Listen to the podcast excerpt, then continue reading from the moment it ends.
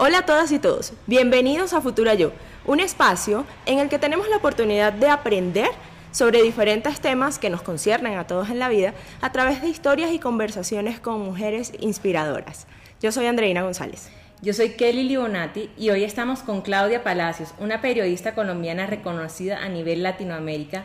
que ha tenido la oportunidad de trabajar en medios internacionales como son CNN por 10 años y también en medios locales como Canal Capital, Canal Caracol, ha trabajado en W Radio y asimismo está trabajando eh, como columnista para El Tiempo. Entonces, tú también has escrito tres libros, de los cuales el último se llama En Brujas y habla sobre eh, la equidad de género. A nosotras nos interesa mucho esto y pues nos gustaría que nos comentaras un poquito de, de esto y pues bienvenida Futura Yo. Muchísimas gracias a las dos por invitarme, un saludo a la gente que nos está oyendo. Y bueno, sí,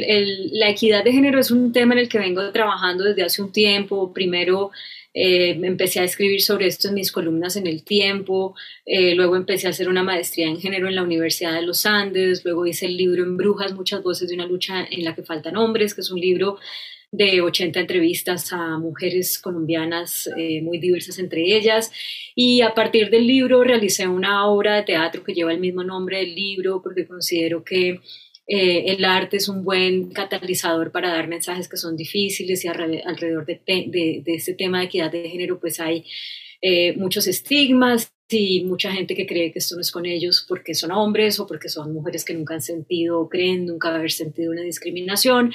Y, además es una comedia porque creo que es un tema que hay que tratarlo en buena onda porque eh, parte de ese estigma sobre el tema que hace que muchas personas se autoexcluyan de trabajar por la equidad de género es que consideran que esto es una cosa de mujeres que odian a los hombres, que son histéricas, que son, no les gusta la familia. nada de eso es verdad, pero está ese estereotipo. Entonces creo que si se trabaja en clave de humor y en clave de arte, pues es más factible eh, quitarle todas esas eh, arandelas incorrectas y, hacer que la gente todo el mundo, de todos los géneros, entienda la importancia que tiene la equidad de género para la sociedad. Bueno, y quédense hasta el final de este episodio en el que conversaremos también con Claudia sobre el desempleo a raíz de la pandemia y la brecha de género. Estamos acostumbrados a verte construir y crear contenido también sobre temas que generan debate, que generan ojalá un despertar social, eh, que habla también sobre otras personas, pero cuéntanos a nosotras y también a nuestras futuras y futuros que nos están viendo, cómo fue todo ese proceso para llegar a una carrera como esta, llegar al periodismo, eh, que se dice fácil, pero realmente no lo es. Y también para desembocar en abrir también este diálogo sobre estos eh, temas también tan contundentes en la actualidad. Veíamos que un ejemplo de eso era precisamente eh, una de las columnas que se publicó en el tiempo, en el que tú conversabas sobre un punto que yo creo que en la actualidad es crucial, ¿no? habrías e, esa reflexión también a los lectores frente a cómo también algunas letras de canciones de reggaetón están impactando la, equidad de género. Entonces, cuéntanos cómo, cómo nace todo ese, ese proceso, eh, cómo haces tú como, también como mujer para tomar esa decisión y abanderarte de tu carrera y también en estos temas. Eh, cuando yo decidí estudiar periodismo, eh, lo hice porque sentía que era una profesión que le permite a quienes la ejercemos acercarse a las realidades de la gente con un propósito que va más allá de simplemente escuchar lo que a los otros les pasa como si fuera pues sencillamente un chisme, ¿no? O sea, como por el morbo de saber. Eh, me parecía que era una herramienta para ayudar a cambiar realidades que no eh, son, digamos, eh, de crecimiento y, de, positivas para la sociedad. Entonces, desde mis inicios, cuando yo lo que hacía era cubrir como reportera eh, la fuente de salud en Caracol Televisión, paralelamente era presentadora porque siempre he sido presentadora más otra cosa, yo consideré que era, o sea, encontré o más bien verifiqué que sí era el periodismo lo que yo me había imaginado cuando decidí estudiar periodismo. A través de cubrir esa fuente pude ayudarle a muchas personas a que les cubrieran tratamientos de salud que no eh, les estaba cubriendo el sistema, eh, dar información para que la gente no creyera en cuentos raros eh, sobre tratamientos médicos y este tipo de cosas, de gente charlatana. Y así,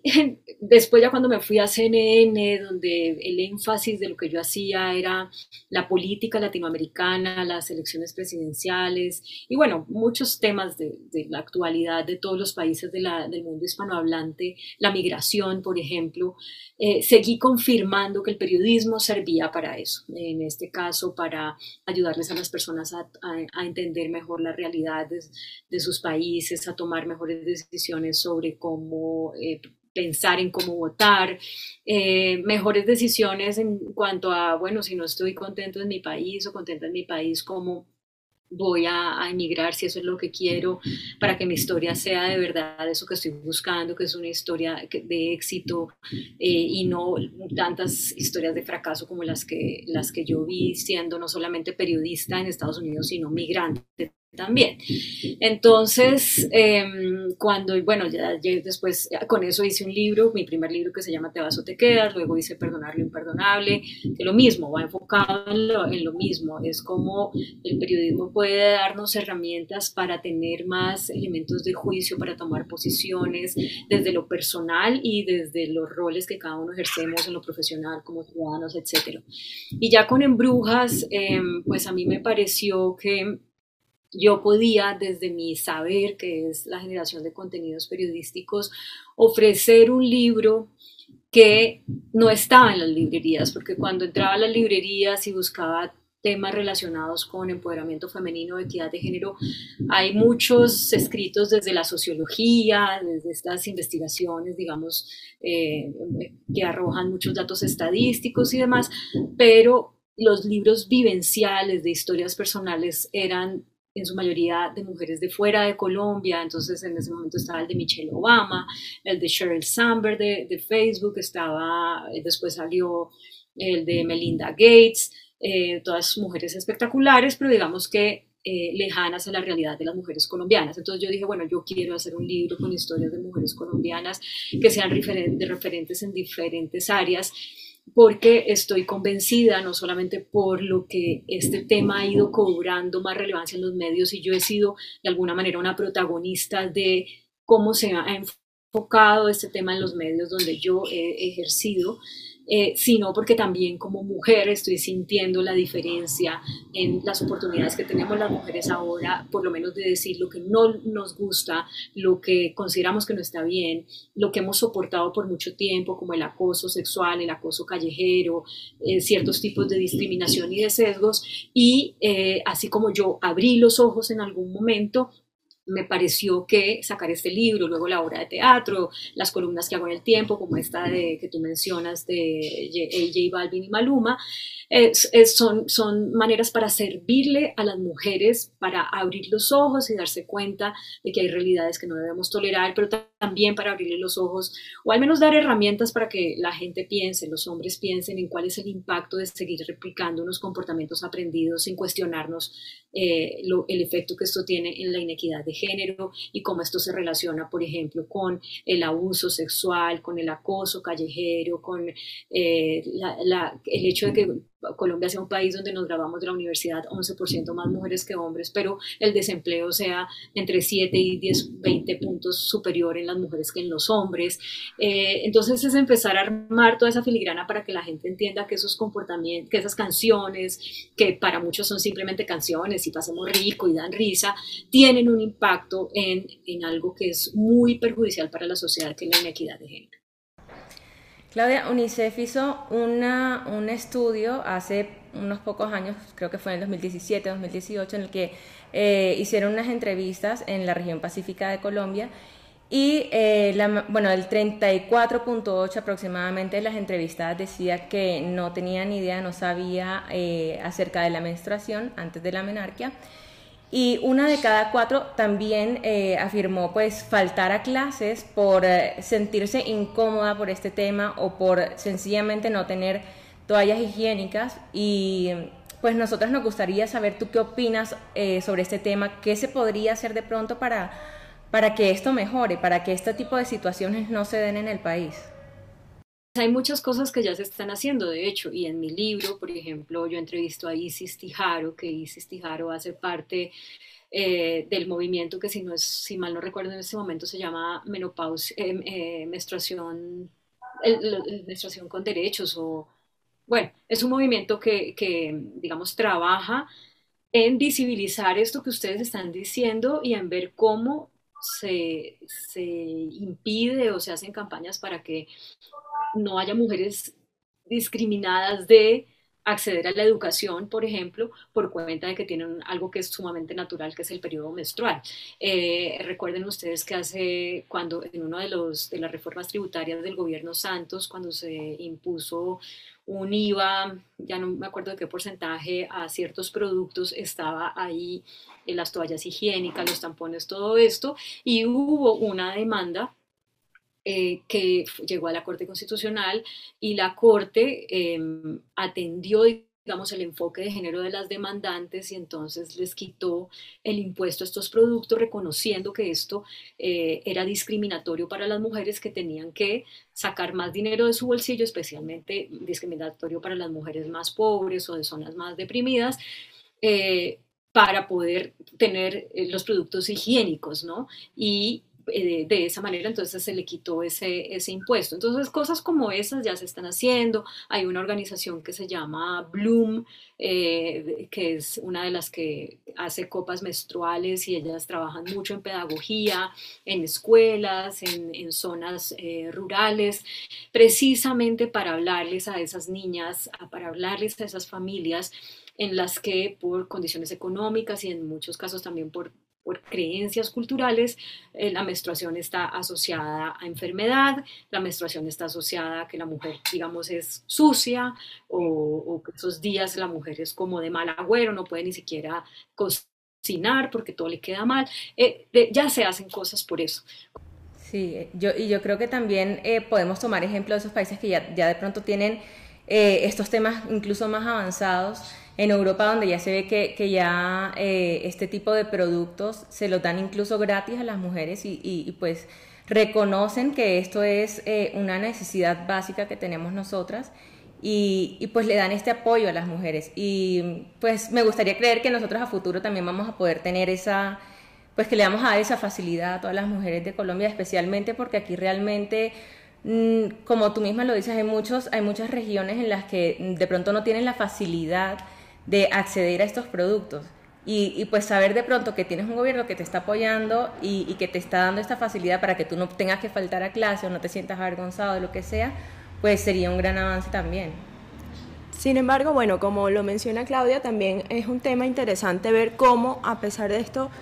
se han hecho esfuerzos bastante interesantes y hay un, eh, se ha dado también cierto avance alrededor de estos temas que, que, bueno, no podemos desconocer y que más bien tenemos es que pararnos bajo la posición de cómo podemos seguir fortaleciéndolo y aportando desde nuestro quehacer para que cada vez seamos más conscientes, ¿no? Entonces, qué chévere que también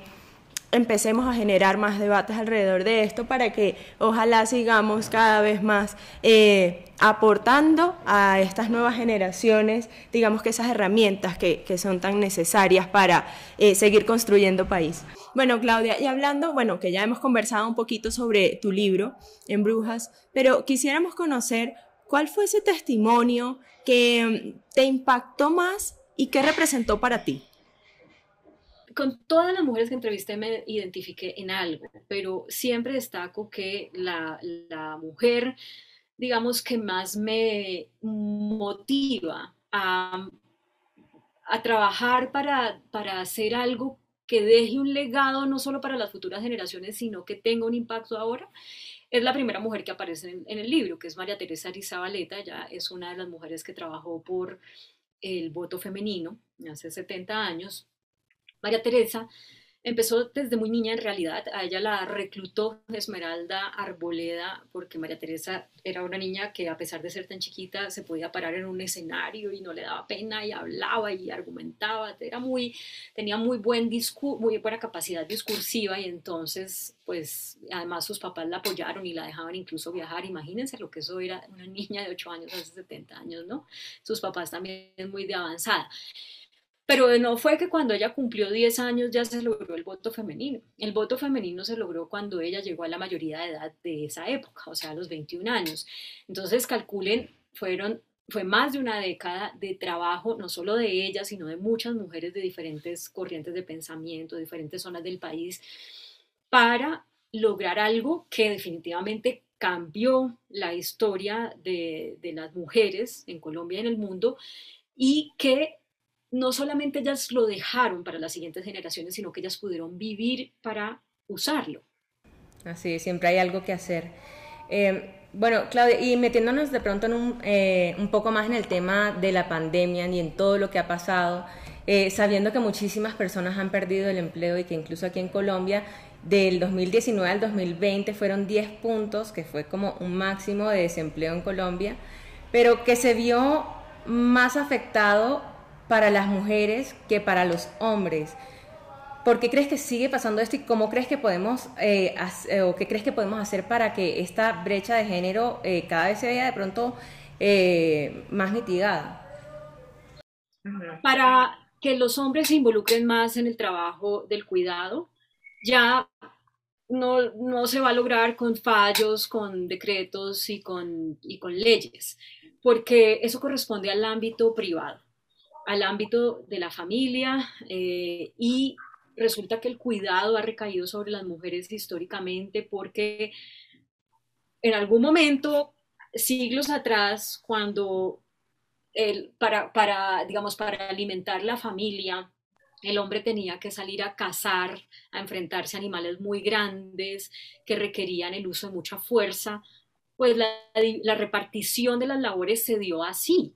¿ya? El hombre tiene más musculatura, es, viene, digamos, genéticamente más fuerte, entonces era lógico que saliera a hacer eso. Lo cual no quiere decir que las mujeres no participaron en la, en la alimentación, las mujeres hacían, las, eh, digamos, la huerta, las preparaban, pero por alguna razón se vio como más importante aquello de salir afuera y enfrentarse al animal grande.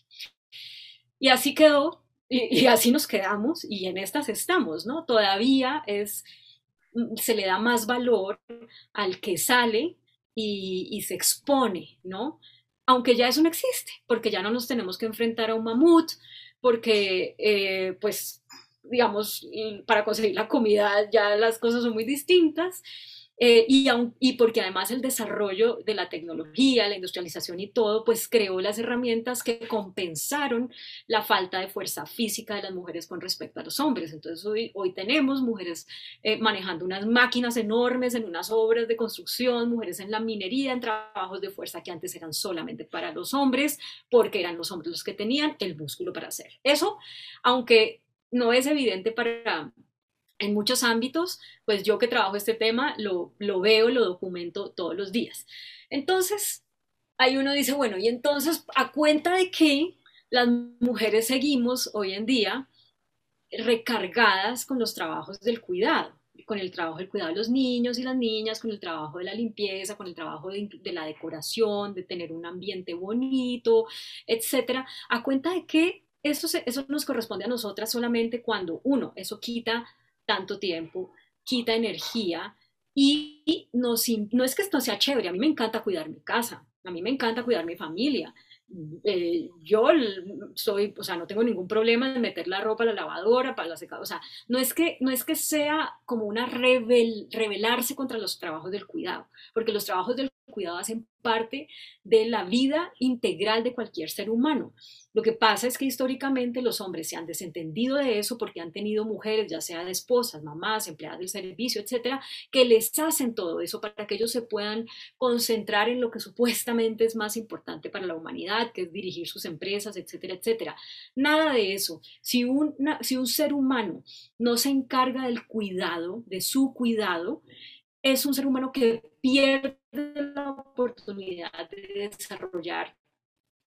unas habilidades que son muy útiles para los otros roles que desempeñen. Necesitamos que los hombres que sean gerentes, presidentes, entiendan lo que significa eh, cuidar un presupuesto familiar, eh, no desperdiciar agua, no eh, usar detergentes con menos contaminantes, todas esas cosas que las mujeres sabemos porque hemos estado en el cuidado Necesitamos que los hombres las entiendan también, no solamente para que dentro de la familia sean más activos, sean unos papás más presentes, sean unos padres más felices, tengamos hijos, digamos, con, con más llenitos en términos de lo que ofrece la figura masculina y la figura femenina, sino que de esas habilidades que desarrollan a través del cuidado las usen allá en sus, en sus eh, proyectos enormes. Y lo mismo las mujeres. Si las mujeres solamente estamos dedicadas al cuidado, desarrollamos un montón de habilidades que después no podemos usar en aportarle a la sociedad de otras formas, a pesar de que, como les dije antes, tenemos más educación en promedio eh, que los hombres. Entonces,